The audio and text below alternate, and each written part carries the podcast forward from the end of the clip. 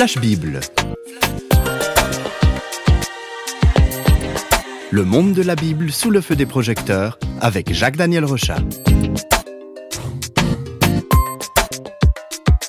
Bonjour Jacques Daniel. Bonjour Christine. Avec les émissions Flash Bible, on a entrepris de mieux connaître les diverses facettes de la Bible. Dans cette émission, vous aimeriez aujourd'hui nous parler de ces effets un peu étranges à la Bible. La Bible est donc un livre qui abriterait un pouvoir alors, euh, la Bible est, bien sûr, et c'est connu, un monument littéraire. Avec ses livres, elle abrite des récits historiques, des paroles de sagesse, euh, de la psychologie, de la poésie. Il y a des révélations prophétiques sur le futur, etc. Tout ce contenu forme un ensemble de paroles qui a une étonnante capacité d'agir dans la vie de ses lecteurs. En fait, euh, la Bible, c'est pas un livre comme les autres. Il y a un, effet Bible qui fait quelque chose quand on la lit. C'est étonnant. Donc c'est un petit peu comme quand on lance une pierre dans un, dans un lac ou dans un étang, euh, l'impact produit des vagues qui se propagent, c'est ça oui, la, Bible a réellement une capacité d'agir. Et c'est pour cette raison que les lecteurs, euh, la plupart de ces lecteurs ne vont pas dire euh, oui, ben, qu'est-ce que je lis? Ben, Je lis un livre. Beaucoup vont dire non, quand je lis la Bible, je considère la Bible comme la parole de Dieu. Et des fois, on entend même des gens qui vont dire oui, écoutons la parole de Dieu. Euh, c'est pas anodin. Si ceux qui lisent la Bible la considèrent de cette manière-là, euh, ça montre qu'ils reconnaissent que la Bible est une révélation qui contient quelque chose de différent euh, que les autres livres. Et cette révélation a comme une énergie qui est capable de transformer, de, faire quelque chose pour qu'on la considère comme la parole de Dieu.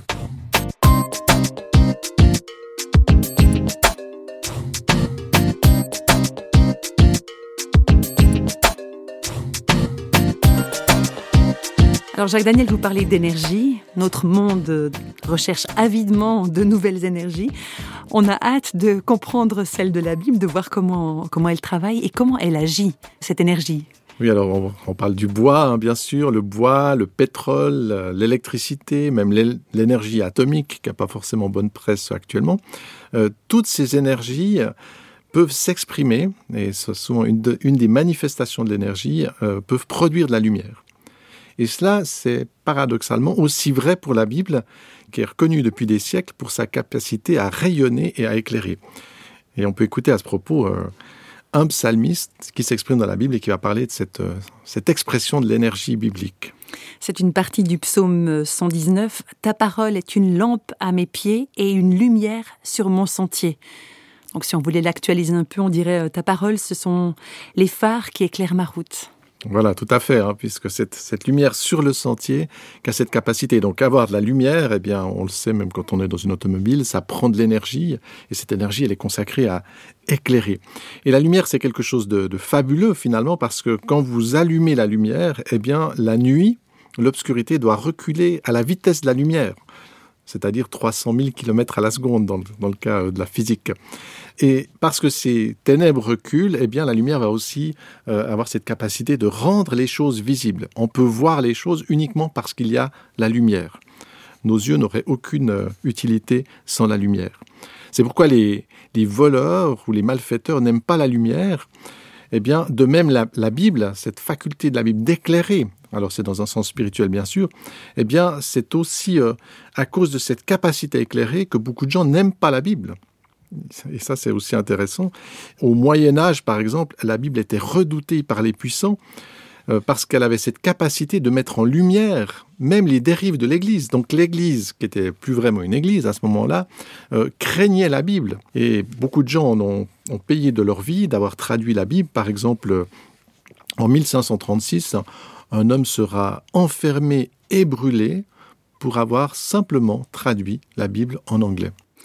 Et puis on sait aujourd'hui encore hein, que la diffusion de la Bible est interdite dans, pas mal de pays. Donc euh, cette attitude de rejet, c'est un aveu qu'on a peur de la Bible, on craint son pouvoir. Oui, aujourd'hui encore, je vois des pays qui, interdisent ou qui limitent euh, la diffusion de la Bible. Et c'est assez étonnant parce que ces gens sont contre la Bible, mais leur manière d'être contre la Bible montre qu'ils reconnaissent malgré tout qu'elle a un pouvoir, une capacité. Euh, il y a aussi une opposition, une adversité contre la Bible qui est beaucoup plus euh, diffuse. Et dans les sociétés occidentales, on ne va pas dire non, la Bible est interdite, mais on cherche de plus en plus à empêcher le message de la Bible d'agir.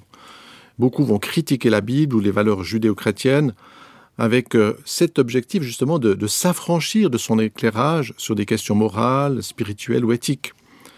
La lumière de la Bible dérange, donc elle a cette faculté d'éclairer, de donner quelque chose, un éclairage sur la, la réalité qui nous entoure, et elle dérange d'autant plus que elle ne se contente pas d'éclairer à l'extérieur, mais elle va aussi avoir un redoutable effet miroir qui va mettre en lumière ce que nous sommes. Voilà ce qu'il est dit par exemple dans la Bible, dans la lettre de Jacques, car si quelqu'un écoute la parole et ne la met pas en pratique, il est semblable à un homme qui regarde dans un miroir son visage naturel et qui, après s'être regardé, s'en va et oublie aussitôt comment il était. Donc si on écoute la Bible, on se voit en pleine lumière. Voilà, on l'a vu, hein, l'effet lumière, maintenant, ça devient plus personnel, c'est l'effet miroir. Alors toutes les femmes et aussi euh, beaucoup d'hommes connaissent le redoutable pouvoir du miroir, le matin par exemple. Hein. Mm -hmm. Et vous pouvez imaginer dans votre tête que vous êtes beau, magnifique, etc. Mais le miroir va vous renvoyer votre image et va vous faire connaître qui vous êtes réellement.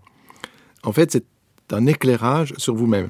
Et la Bible a aussi cet effet miroir qui va mettre en évidence ce qui est caché dans notre propre cœur, ce que nous sommes. Alors elle va mettre en lumière les bons côtés, mais aussi les pires facettes de notre vie. Personne n'y échappe.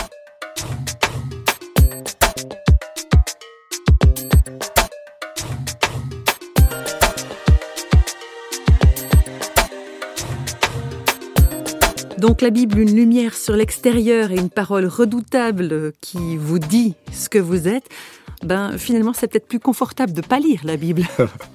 voilà, c'est vrai. On pourrait justement euh, suivre ce courant de surtout pas vouloir voir la réalité. Et ça serait stupide chez vous de casser la lampe ou de casser les miroirs pour éviter d'être connu. Mais si la Bible va mettre en, en lumière les choses, c'est important de le souligner, c'est pas pour nous détruire du tout, mais sa lumière puissante, c'est comme les rayons X, par exemple, qui vont permettre de révéler une maladie, pas simplement pour dire « Ouh là là, il y a une grave maladie », pas du tout, mais avec l'objectif que cet éclairage de Dieu puisse lui permettre de pouvoir opérer dans notre vie.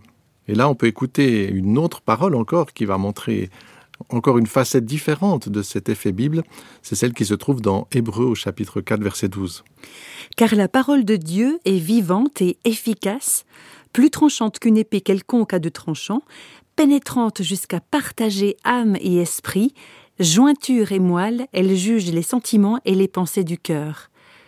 Ça, c'est très très très précis, hein une parole qui agit comme un scalpel. Oui, alors on, a vu, on a eu la lumière, là c'est encore euh, assez euh, sur l'extérieur. Après on a le miroir, euh, ça nous touche déjà un petit peu plus.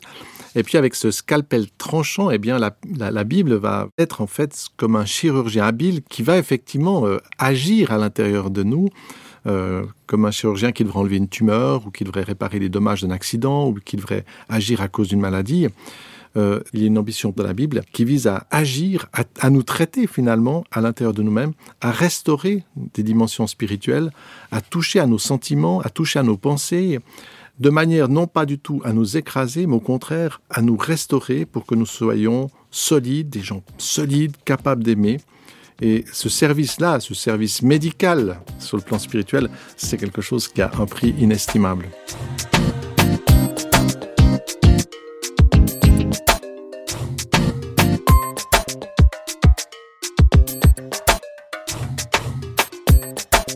C'est impossible de résumer ce que la Bible apporte à aux innombrables personnes qui, qui la lisent. On pourrait les interroger, quoi ça serait alors là de faire des milliers d'émissions avec euh, toutes sortes de témoignages sur ce que la lecture biblique leur apporte. Cette lecture, elle apporte un plus, mais elle va aussi en quelque sorte être comme une porte qui s'ouvre vers une autre dimension, une dimension essentielle. Donc là, on a vu tout cet effet de traitement de notre vie, mais ce n'est pas simplement quelque chose qui va nous concerner nous-mêmes et nous améliorer et agir à l'intérieur de nous. La Bible est aussi comme une porte qui nous invite à entrer dans une autre dimension. Et voilà ce qu'on lit dans l'évangile de Jean. En vérité, je vous le dis, celui qui écoute ma parole et qui croit à celui qui m'a envoyé a la vie éternelle et ne vient pas en jugement, mais il est passé de la mort à la vie. C'est des paroles du Christ. Hein Alors là, on voit bien justement cette capacité de la Bible à nous faire passer de la mort à la vie. C'est absolument extraordinaire. La Bible contient des paroles divines qui ont la capacité de nous faire entrer dans une autre dimension. Et c'est là où la foi, elle est fondamentale. Il y a par exemple cette parole qui dira la foi vient de ce qu'on entend. Et ce qu'on entend vient de cette parole. La Bible a cette capacité de susciter la foi en nous, qui va être comme une semence qui va pénétrer à l'intérieur de notre vie et qui va avoir un pouvoir de vie. Mais bien sûr, cette semence, cette capacité de semence de la parole, eh bien, elle est suspendue à la manière dont nous allons l'accueillir. Accueillir la parole, s'ouvrir, c'est là le grand enjeu de la lecture, de l'écoute de la Bible. Vous faites référence à une semence. Il y a certaines graines qui nous semblent parfois très petites et pourtant, elles ont la puissance de faire grandir des arbres immenses. Oui, c'est impressionnant parce qu'une semence, vous la mettez dans la terre et finalement, elle peut donner naissance à un arbre gigantesque qui va déjà s'élever contre la pesanteur qui cherche à le faire descendre, qui va pomper des, milliers de litres d'eau et qui va donner des fruits. Donc il y a une puissance dans cette graine qui est absolument colossale. On le voit sur le plan naturel. Mais sur le plan spirituel, c'est encore beaucoup plus, plus grand. Et ce secret de Dieu de mettre sa force vitale dans de, petites boîtes, on pourrait dire que la, la force de la Bible n'est pas dans la Bible. Et ça, c'est important. Euh, et même Jésus a dû rappeler à ses auditeurs que ce n'est pas la Bible qui va sauver l'homme, mais qu'elle a à l'intérieur de sa parole, elle a finalement cette puissance qui nous conduit à rencontrer la vie. Donc la Bible ne me sauve pas, c'est pas le livre qui va vous sauver, mais elle a cette capacité de nous conduire à quelque chose qui peut nous sauver. La Bible me conduit à la source de la vie.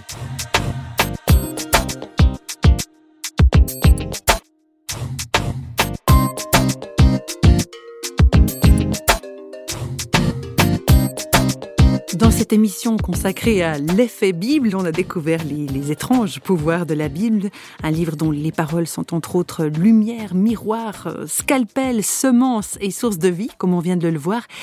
Comment on va terminer ce, très rapide aperçu des effets de la Bible, Jacques Daniel, pour aujourd'hui? Alors aujourd'hui, il y a beaucoup de journaux, de livres, d'émissions de radio, de TV, Internet, etc. La, la Bible se trouve noyée dans un bruit de paroles. Mais toutes ces paroles, tout ce bruit, toutes ces choses qu'on entend, ces idéologies, est-ce qu'elles apportent réellement un plus à l'homme?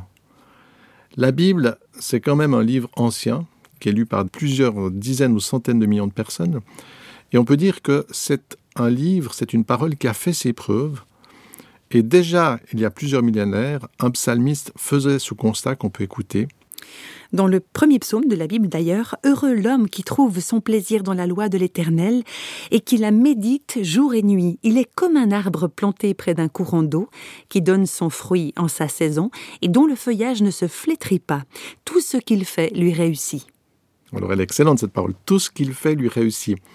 Et cette parole nous fait comprendre que la révélation que Dieu a mise dans la Bible vise à notre bonheur, vise à notre réussite. Cette parole, si on la médite, eh bien, elle a la capacité de nous faire réussir. Pas simplement nous faire réussir sur un plan religieux comme on pourrait l'imaginer. Non, c'est beaucoup plus large. Réussir notre vie euh, sur le plan du travail, de l'économie, des décisions, le choix d'un conjoint, des questions d'amour, le couple, la famille, les enfants, la profession, la vie spirituelle, tout cela. En fait, toutes les facettes de la vie ont la capacité d'être touchées par cet effet Bible qui fait que finalement, on peut réussir. Alors pour terminer, on peut juste écouter euh, ce que disait Victor Hugo, hein, un grand écrivain français.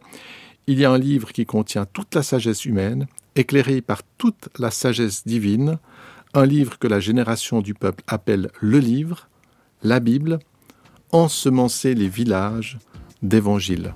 Voilà ce que disait cet homme qui avait aussi été touché par cet effet de la Bible.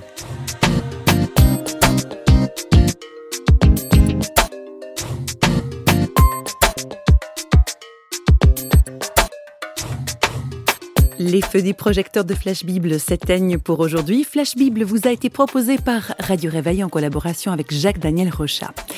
Si vous voulez nous contacter par courrier postal, vous écrivez à Radio Réveil, boîte postale numéro 1, 25 301, Pontarlier, CEDEX, France. Et vous pouvez également nous contacter au travers du site www.parole.ch et nous rejoindre sur Facebook. Au revoir et à bientôt.